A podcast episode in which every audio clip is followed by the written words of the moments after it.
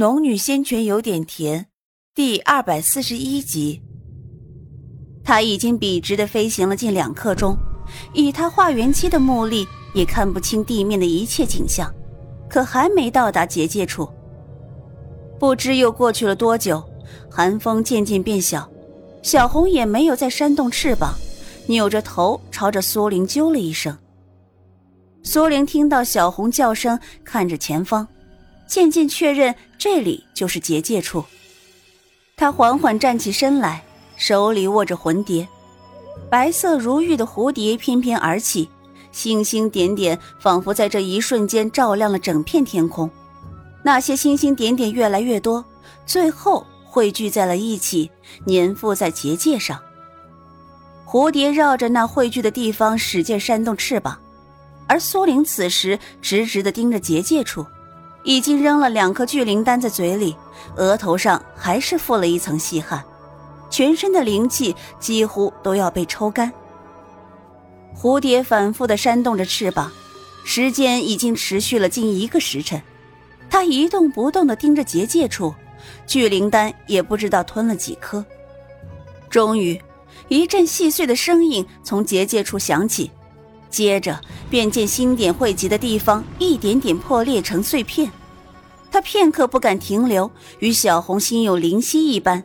小红振翅而飞，以极快的速度从那破开的口子里钻了出去，而魂蝶好似耗尽了所有的能量，落回到他手中，如玉的色泽也暗淡了几分。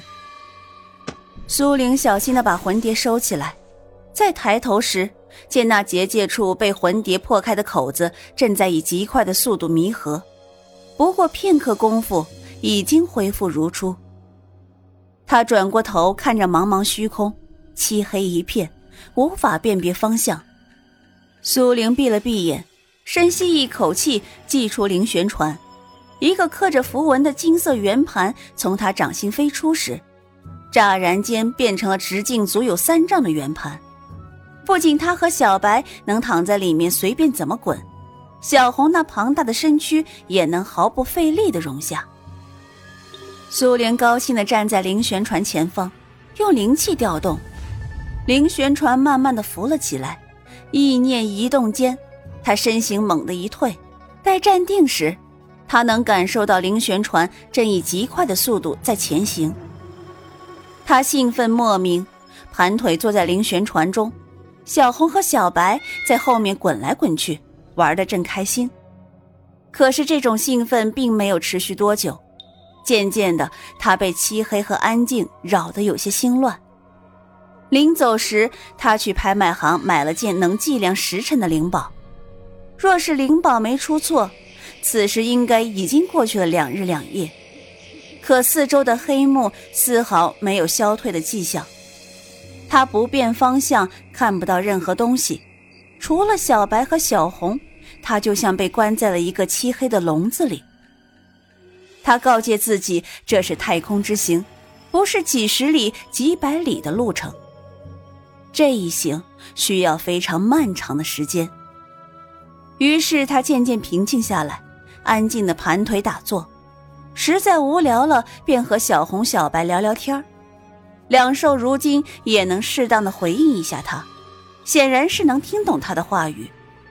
实在无聊了，便进空间种种灵草，翻翻土，导致这一路上他修炼的极快，炼丹术也越来越纯熟。时间在静静流逝，不知不觉间，已经过去半年。苏玲睁开双眼，把一旁打盹的赤金兽抱了起来。灵旋船还在以极快的速度飞行，如今他已经能非常熟练的控制灵旋船了。小白，你说我们什么时候能看到另外一个人？他就像漂流到孤岛的鲁滨逊一般，孤独深深的笼罩着他，也让他明白，人始终是群居动物，这样离群而居，活他个成千上万年的，又有什么意思？小白很识趣的呜呜两声，发表见解。苏玲笑道：“ 我知道啊，你也想看看陆地是什么样子了，对吗？”说话间，他抬起头来看着前方茫茫的黑幕。半年了，洛风被阿达利施了巫术，眼下该是个什么情景？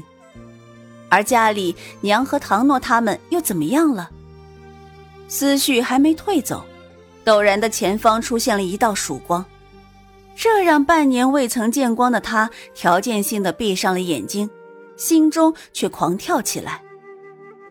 灵旋传的速度极快，那原本一丝曙光，渐渐的变成了手臂粗细，再渐渐的变成了水桶粗细。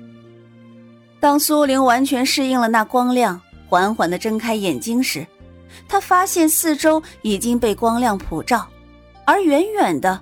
他似乎看到了一颗如同石子一般的东西。随着灵旋船的急速靠近，那石子一般的东西渐渐变成了拳头大小，又变成了圆桌大小。苏玲惊喜地从船中站起来，她恨不得扬手高喝一声。历时半年，她终于，终于发现了第一颗星球。灵旋船在靠近结界的时候，速度便缓了下来。最终被阻挡在结界之外。苏玲再次摸出尘封了半年之久的魂蝶，同上一次离开红鸾星一般，很快的破开了这颗不知名星球的结界。只是不知道这颗星球上可有人在。此时的他迫切的想要看到活物，就算没有人，也要有一些活蹦乱跳的东西才好呀。当他收起灵旋船，骑在小红背上，朝着地面靠近的时候，他瞪大了眼睛，想看清下方的一切。下面的景致一点点的出现在他眼里。当他看到那些建筑物时，他终于吁了一口气。虽然这些建筑不如红鸾星精致，甚至大部分是修建成一个圆包，可是那些进进出出的，不正是人类吗？怀着兴奋的心情，他想靠近一些，再看看他们。却在他把凤凰降落在离地百丈远时，他听到了一声惊呼。接着，他定睛一看，却见上百个人跪在地上，嘴里念念有词，不停的磕头。这是什么状况？正当他疑惑猜测之时，却听最前面的一个中年男人仰着天空道。尊敬的神呐，你的使者已经到来了，请保佑那家人把那些侵略者通通赶走。苏玲见他光溜着上身，下身围着一条兽皮，头顶插着妖艳的羽毛，正好奇这里好像是原始部落的感觉，就见所有跪着的人统统抬起了头，看着天空，确切的说是看着他所在的位置。苏玲见自己已经被发现，索性让小红落下去，刚好也能问问这颗星球的情况。他虽然没有抱太大的希望能在这里找到洛风，但凡事总要试试才行。当他缓缓落地的时候，那些自称那家人的众人纷纷伏地，对着他连连叩拜。苏玲抱着小白，轻咳了一声。我不是神灵，你们不用对着我叩拜。他的话才说完，所有的那家人都挺直了身体，仰头盯着他。这时，他的目光也扫过众人，发现这些那家人的面孔倒还挺漂亮的。虽然穿着最原始的兽皮，但是精致的五官并不因此而染尘。就在他的目光转过众人，落到那家首领身上的时候。那首领也看向他，并从地上缓缓站起来，对他道：“你从天上来，不是神灵。”苏玲微微一笑：“谁告诉你们从天上来的就是神灵啊？我和你们一样是人，不是神。刚刚在天上往下看，还没有发现这个中年首领长得英气勃勃，年约四十，眼神颇有几分锐气。”当苏玲的话说完，那家首领却露出了几分失望。他的目光从苏玲身上慢慢移动到他身后的小红身上。拥有太阳般的色彩，它一定是只神鸟。苏玲也发现了，这个部落的旗帜上面都印着一种似鸟的物种，形似鹰，却没有鹰那么锐气逼人，而有一种平和祥瑞的感觉。他收回目光，伸手摸了摸旁边歪着头拱他的小红的脑袋，对那家首领说道：“ 若论他的血脉呀，的确算是一只神鸟了。”听了苏玲的回答，这个以鸟为图腾的部落一时间激动万分，立马再次跪了下去，朝着小红便是三拜。苏玲有些无语，可他没有再说什么，让他们拜个够。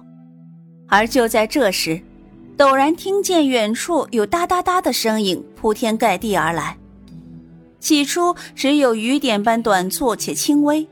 到后来，便如惊雷般急促而狂猛。那家人比苏玲稍晚听到了动静，那家首领再顾不得参拜神鸟，脸色巨变，急声喝道：“女眷回营，男人迎战。首领是狼族，狼族来了。”在前方探查情况的部落族人脸色吓得灰白，上气不接下气的说道：“随着这一声高喊。”如同镜湖中丢下一块巨石，那家人惶恐的叫喊，奔逃。男人们，跟我来，保护那家人，把狼族赶回去。